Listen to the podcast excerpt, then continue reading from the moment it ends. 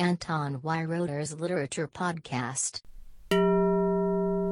Spät in der Epoche. Das Ende der Illusionen von Andreas Reckwitz.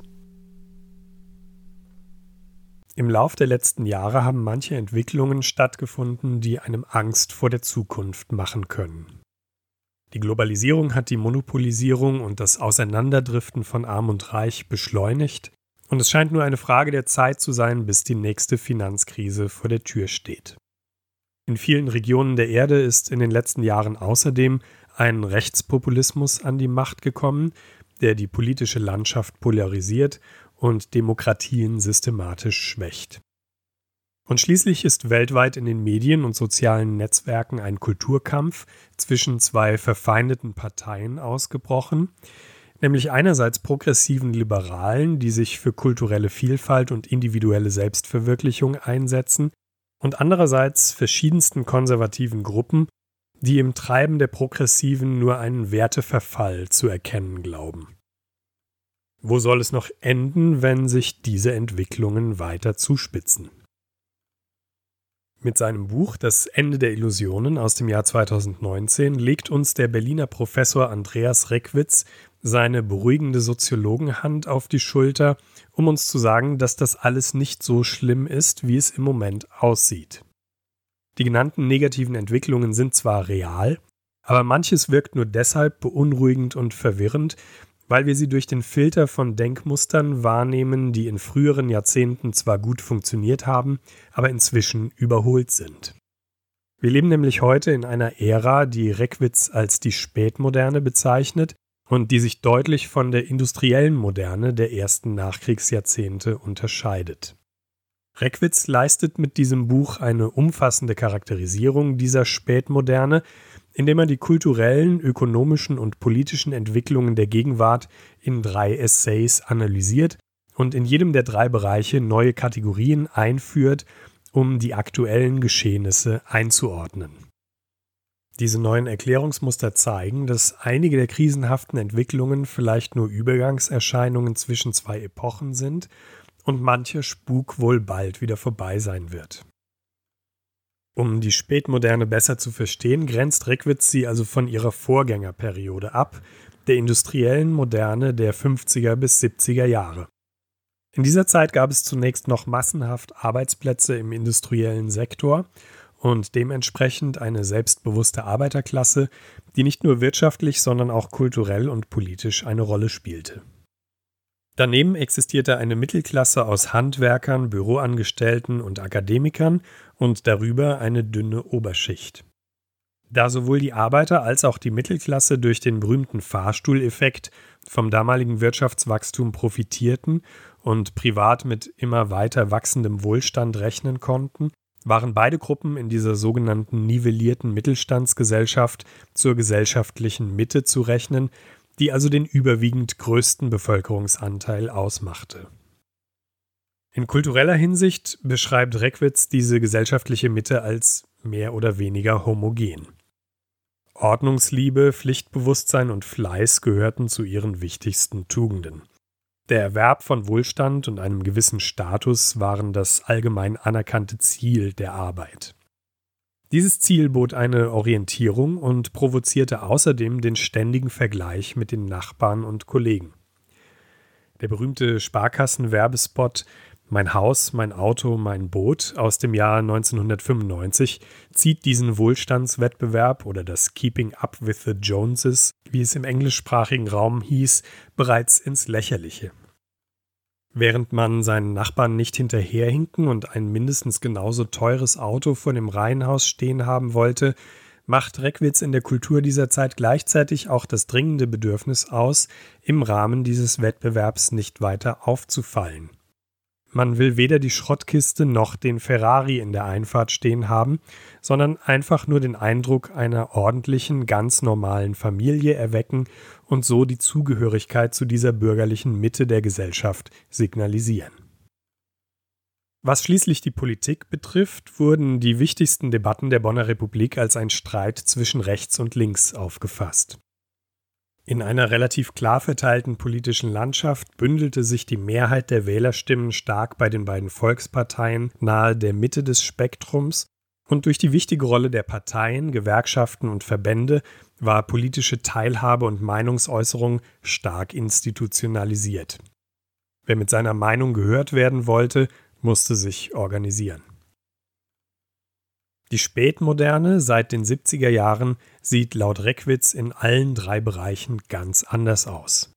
Im kulturellen Bereich gibt es statt einem homogenen Einheitsbrei, in dem niemand auffallen will, nun einen starken Gegensatz zwischen zwei Lagern. Das eine bezeichnet Reckwitz als Hyperkultur. Damit ist eine in jeder Hinsicht weltoffene Lebensweise gemeint, die sich bei allen verfügbaren Einflüssen frei bedient. Reckwitz zeichnet hier das typische Bild von Akademikern, die im Lauf ihres Lebens den Wohnort und Beruf mehrfach wechseln, sich spirituell vom fernöstlichen Buddhismus und von Meditations- und Yoga-Praktiken beeinflussen lassen, sich mit schwedischen Möbeln einrichten, in afrikanischen Restaurants essen gehen, lateinamerikanisch tanzen, französische und italienische Mode tragen, nordamerikanische Serien streamen und so weiter. Man versucht hier nicht, sich in einen bestimmten Kulturkreis zu integrieren, sondern stückelt sich eine eigene, ganz persönliche Kultur aus allen erdenklichen Quellen irgendwie zusammen. Nicht eine Gruppenzugehörigkeit, sondern das Individuum und seine Verwirklichung stehen in der Hyperkultur im Vordergrund. Gut ist hier das, was der Selbstverwirklichung nützt. Das gilt insbesondere auch für den Umgang mit der eigenen Geschlechtlichkeit und Sexualität, die man nicht mehr einem Gruppenzwang unterzuordnen bereit ist. Diese Lebensweise wird insgesamt manchmal als westliche Kultur bezeichnet, was widersprüchlich und überholt ist, denn natürlich ist die Hyperkultur in vielen Regionen Asiens oder Australiens längst stärker verbreitet als in so manchen Bundesstaaten der USA. Das Gegenteil der Hyperkultur, also eine Lebensweise, in der eine Zugehörigkeit zu einer Gruppe im Vordergrund steht, bezeichnet Reckwitz als Kulturessentialismus. Paradoxerweise ist diese Opposition zur Hyperkultur aus Gruppierungen zusammengesetzt, die untereinander überhaupt nichts miteinander zu tun haben wollen und sich trotzdem in ihrer Überbetonung von Gruppenzugehörigkeit, Tradition, Moral und regionaler Verwurzelung ähneln. Ein Trump-Wähler im mittleren Westen der USA und ein islamischer Traditionalist im Iran können sich darin miteinander verbunden fühlen, dass sie beide in ihrem Kulturessentialismus das eigene kulturelle Milieu für das einzig Wahre halten, sich weitgehend über die Zugehörigkeit zu ihrer jeweiligen Kultur definieren und daraus ihr Selbstbewusstsein beziehen. Folgerichtig teilen sie oft auch eine gewisse Verachtung für die Anhänger der Hyperkultur. Aus der Sicht des Trump-Anhängers sind das die betrügerischen linken Eliten und aus der Sicht des Islamisten ist es schlicht und einfach der Westen. Aber wie man es auch nennt, beide haben als dasselbe Feindbild die Hyperkultur, die aus ihrer Sicht nichts als Werteverfall und kulturelle Beliebigkeit, also eine Auflösungserscheinung von Kultur darstellt. Insgesamt handelt es sich bei diesem international überall anzutreffenden Konflikt also nicht um einen Kampf zwischen Kulturen im ursprünglichen Sinne, so wie etwa des Christentums und des Islams oder der Kultur des Ostens gegen die des Westens. Der Unterschied zwischen den beiden Konfliktparteien liegt vielmehr in ihrem Umgang mit Kultur. Der Gegensatz zwischen den sich aus allen Kulturen frei bedienenden Selbstentwicklern und den in ihrer Region und monokulturellen Gruppierung tief verwurzelten Essentialisten könnte kaum größer sein und führt zu heftigen Auseinandersetzungen, die nicht zuletzt online ausgetragen werden. Aber dennoch macht Reckwitz zwischen beiden Denkweisen auch eine Gemeinsamkeit aus, nämlich dass das Kulturelle für beide Seiten einen enormen Stellenwert besitzt. Kultur ist beiden Seiten alles andere als egal und gerade das sorgt für das hohe Konfliktpotenzial. Im zweiten Essay des Buches wird deutlich, dass die Polarisierung zwischen Hyperkultur und Kulturessentialismus auch mit der ökonomischen Ebene zusammenhängt. Auf dem Weg von der Moderne zur Spätmoderne sind Arbeitsplätze im produzierenden Sektor der Industrie massenhaft weggefallen. An ihre Stelle treten jetzt neue Jobs im Entwicklungs-, Forschungs- und generell im Wissenssektor, die von den immer zahlreicher werdenden Akademikern besetzt werden. Hier bildet sich eine Gruppe mit anspruchsvollen und im Idealfall sogar erfüllenden Berufen und guten Einkommen heraus, die Reckwitz als die neue Mittelklasse bezeichnet. Neben ihr existiert weiterhin mit den traditionellen Handwerker- oder Bürotätigkeiten die alte Mittelklasse und unterhalb der Mitte bildet sich anstelle der verschwindenden Arbeiterklasse eine neue Unterklasse heraus, die in schlecht bezahlten Dienstleistungsberufen tätig ist. Die Zunahme von Arbeitsplätzen im Dienstleistungsbereich hängt direkt mit dem Lebenswandel der neuen Mittelklasse zusammen. Gutverdienende Akademiker überlassen vermeintlich einfache Tätigkeiten wie die Betreuung der Kinder, die Pflege von Angehörigen, das Reinigen der Wohnung, die Pflege des Gartens und so weiter zunehmend bezahlten Arbeitskräften. Die neue Mittelklasse, die typischerweise in den Metropolregionen lebt, ist laut Reckwitz also die Trägerin der Hyperkultur, während die alte Mittelklasse überwiegend in ländlichen Regionen und Kleinstädten verwurzelt ist und sich zusammen mit der Unterschicht oft zu einer Form des Kulturessentialismus bekennt. Der Gegensatz zwischen Hyperkultur und Kulturessentialismus setzt sich also ökonomisch in die Polarisierung zwischen alter und neuer Mittelklasse und geografisch in ein Stadt-Land-Gefälle fort. So kommt es zu dem Phänomen, dass der in Berlin oder Stuttgart lebende Softwareentwickler, Versicherungsmathematiker oder Philosophiedoktorand in London, Chicago, Madrid oder Kyoto bessere Chancen hat, auf Gleichgesinnte zu treffen, als im Ort fünf Kilometer außerhalb der eigenen Stadt. Neben dem Wandel des Arbeitsmarktes und der damit einhergehenden Bildung neuer Gesellschaftsklassen betont Andreas Reckwitz noch eine weitere Veränderung zwischen Moderne und Spätmoderne, durch die sich ebenfalls das Kulturelle mit dem Ökonomischen vermischt. Die Konsumgüter werden nun kulturell aufgeladen.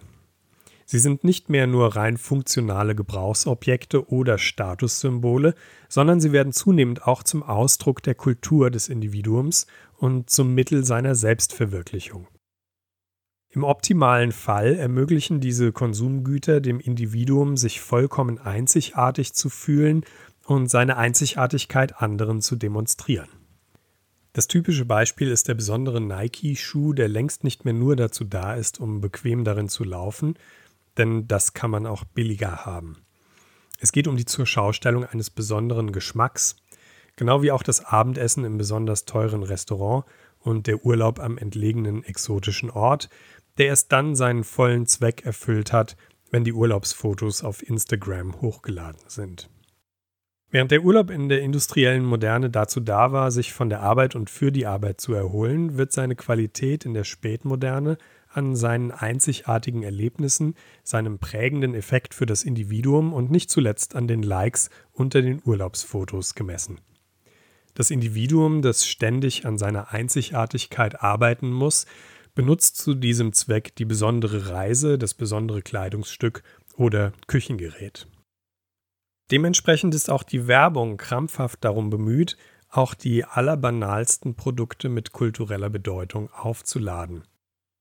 Man kann heute keine Scheibe Knäckebrot mehr kaufen, ohne gleich ein ganzes Lebensgefühl mitgeliefert zu bekommen. Um nur zwei Beispiele zu nennen, die mir in letzter Zeit in YouTube-Werbespots besonders aufgefallen sind.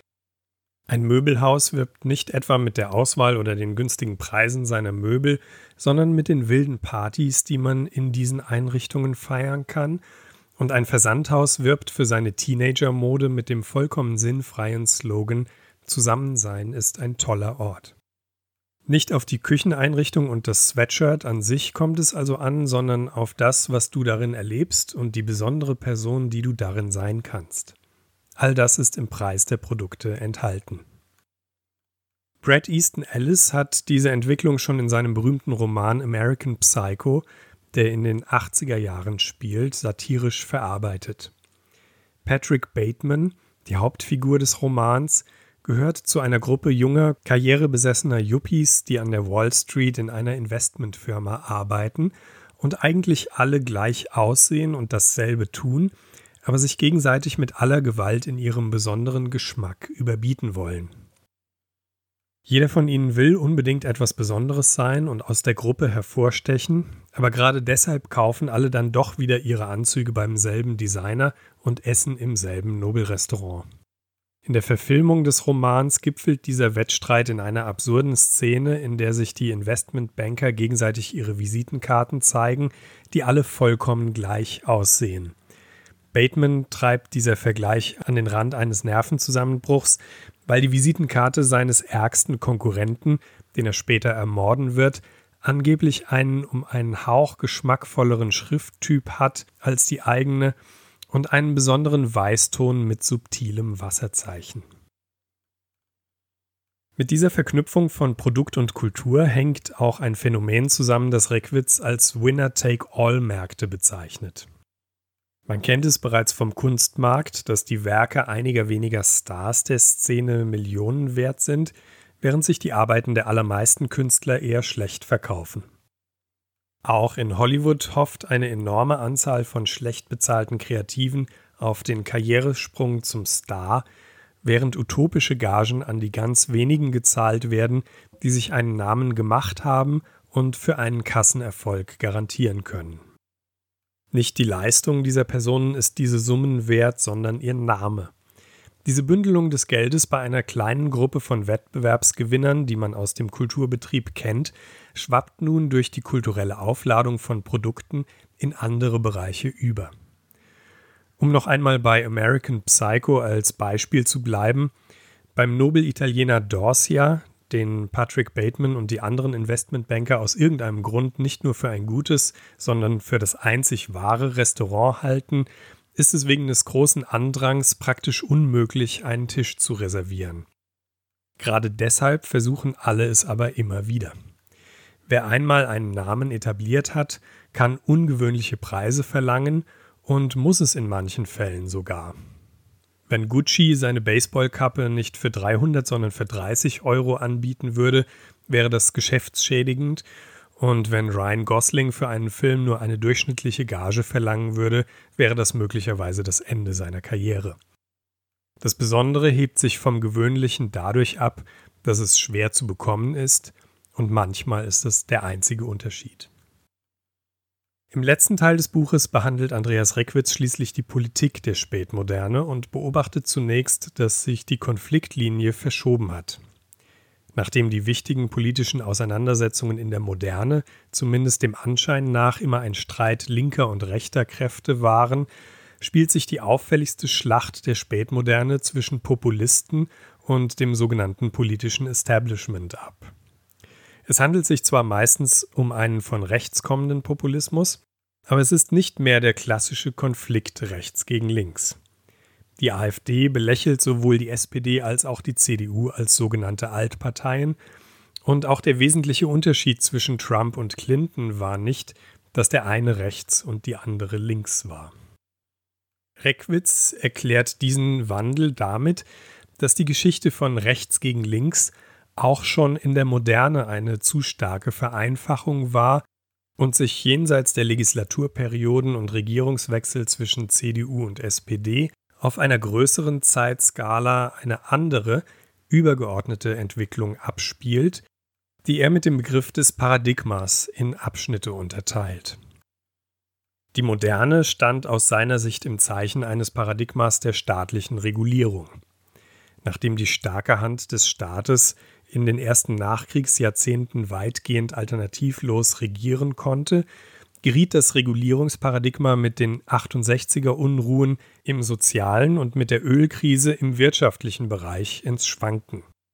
Das Paradigma hatte zunächst die Probleme der frühen Bundesrepublik nach dem Krieg lösen können, aber es hatte mit der Zeit zu neuen Übeln geführt und musste deshalb durch ein neues Paradigma ersetzt werden.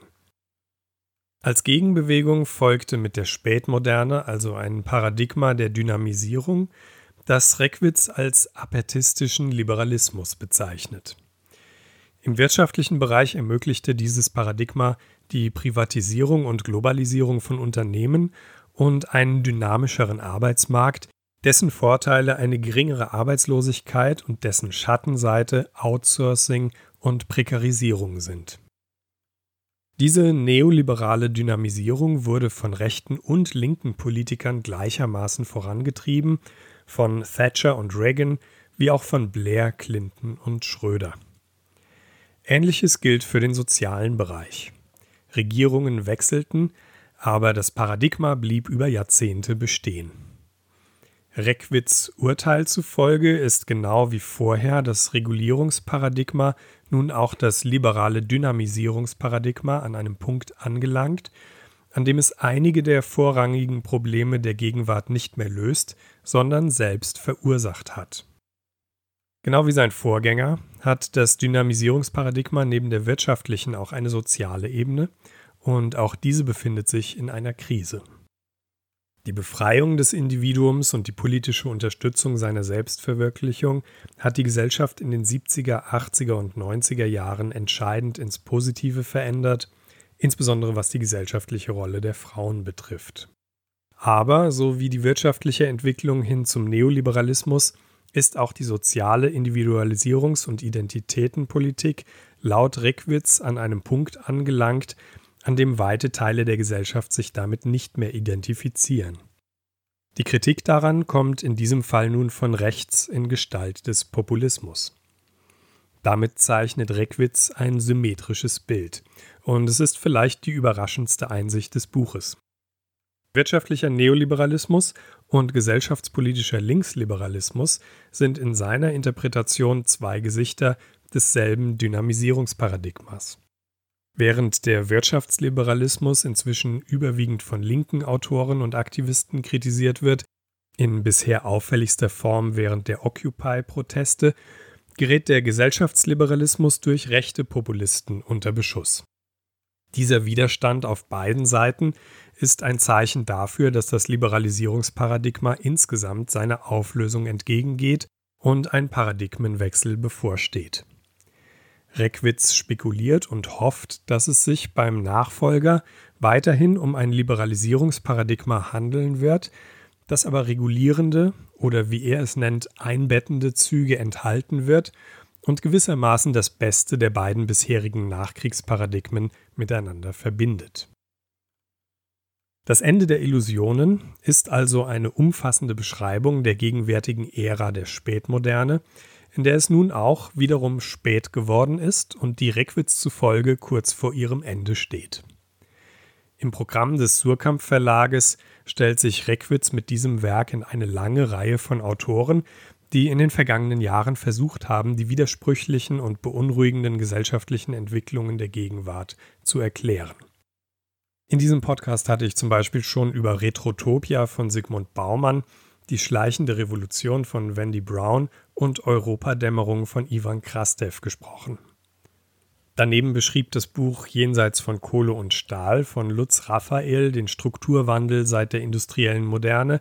Philipp Mano erklärte die politische Ökonomie des Populismus und Andreas Rickwitz selbst hatte bereits 2017 der Individualisierung in der Spätmoderne das Buch Die Gesellschaft der Singularitäten gewidmet.